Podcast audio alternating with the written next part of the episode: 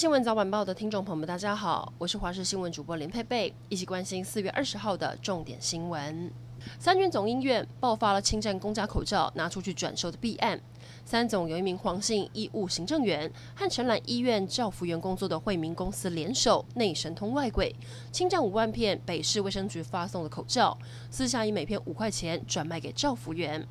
台北地检署昨天搜索了相关地点，并约谈了多名嫌疑人到案说明，涉嫌犯下贪污治罪条例、刑法诈欺、侵占公有财物等罪嫌。清检检方预令黄姓医务行政员三十万元交保，惠民公司的杨姓负责人一百万元交保。还有六个人是裁定限制住居，分别以十万到三十万元的金额交保。中南部水情严峻，不过嘉义民雄有一间资源回收厂，昨天晚上发生火警，天干物燥，加上厂内的塑胶回收物品助燃，大火一发不可收拾。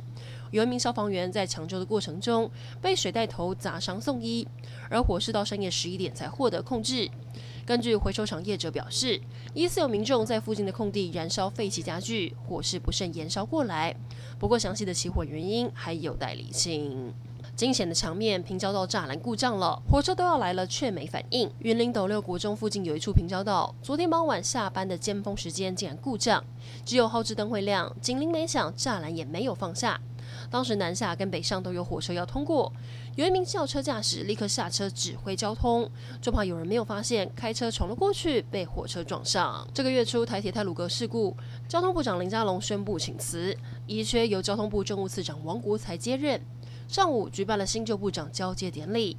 面对已经空缺三个月的台铁局长，王国材表示已经有人选，预计从台铁局三位副局长中内升，待行政院核定后就可对外公布。中部地区干旱，彰化八卦山的泉水却源源不绝。最近在社头乡清水岩寺旁边的甘露泉，突然飞来好几百只蜜蜂，挤在泉水这边喝水。由于数量比往年多出了两到三倍，蜜蜂排队喝水的奇景令游客啧啧称奇。南部干旱问题严重，随着高屏堰川流量持续下探，高雄每天用水量入不敷出的状况下，市府联合南水局总共要凿六十口井，在完工之前缺乏的水源只能从台南南化水库调水。应急。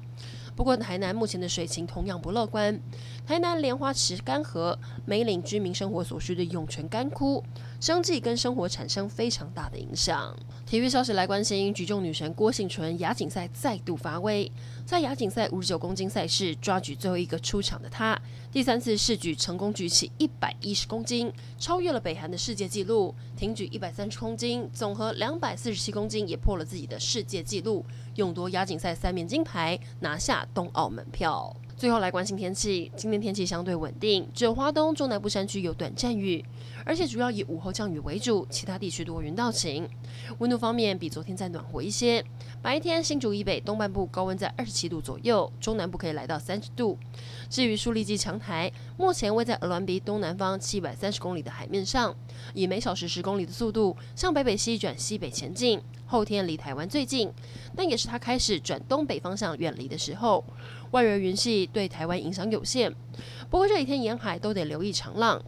最后要提供给您今天的空气品质：今天的中部跟高屏地区空气品质非常糟，都是红色警示；云嘉南是橘色提醒，北部普通。比较容易过敏的朋友，尽量避免在户外活动。